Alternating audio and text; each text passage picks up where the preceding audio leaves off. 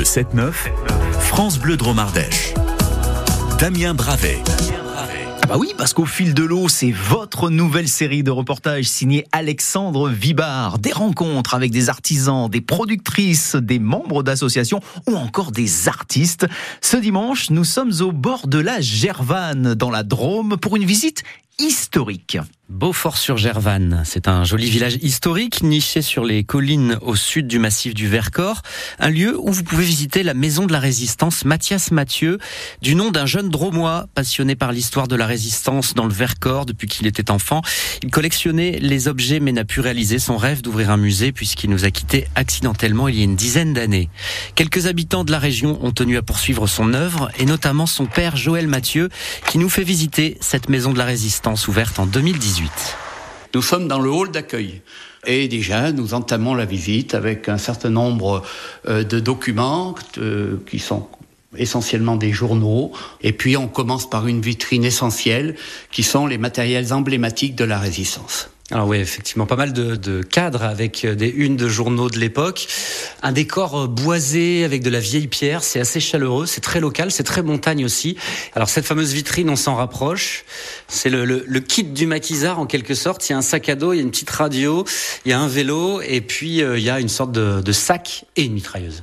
Voilà, donc le sac Bergame, hein, qui évidemment euh, accompagne euh, les gens qui vont sur le terrain en général. Hein. Bon, là c'était en l'occurrence les maquisards. Euh, bien sûr, le vélo et la canadienne. Alors, la canadienne est le vêtement en général des ruraux et puis des ouvriers à la ville. C'est un manteau. Oui, c'est un manteau avec une peau de, lait, de, de la laine à l'intérieur, une doublure, etc. Euh, rustique, mais très efficace contre le froid. Le vélo, évidemment, qui joue un rôle essentiel parce qu'on a très peu de, de véhicules, pas d'essence, etc. Et puis il est discret, il va servir aux femmes qui sont agents de liaison euh, et aux hommes, euh, aux hommes également. Il y a un étage aussi, on va aller jeter un œil. Bien sûr. Donc, si je passe devant, si vous voulez bien me suivre.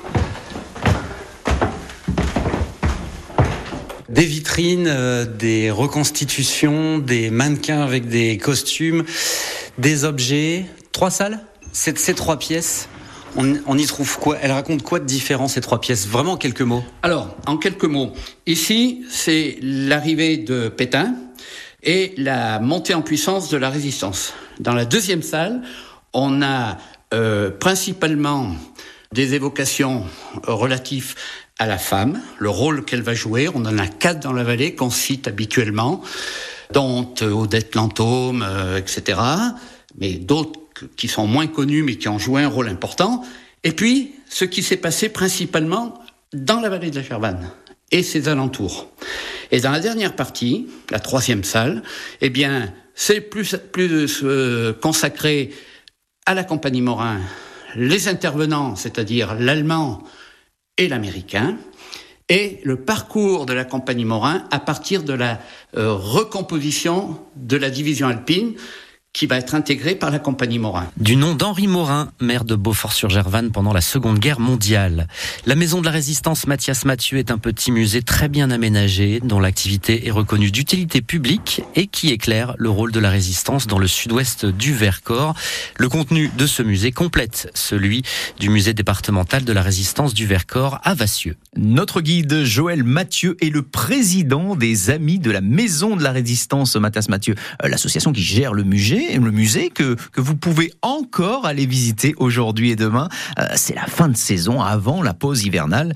Euh, vous pouvez y emmener les enfants. Le musée est très didactique et gratuit pour les moins de 12 ans. En attendant la visite, Alexandre Vibard vous a mis les photos sur francebleu.fr.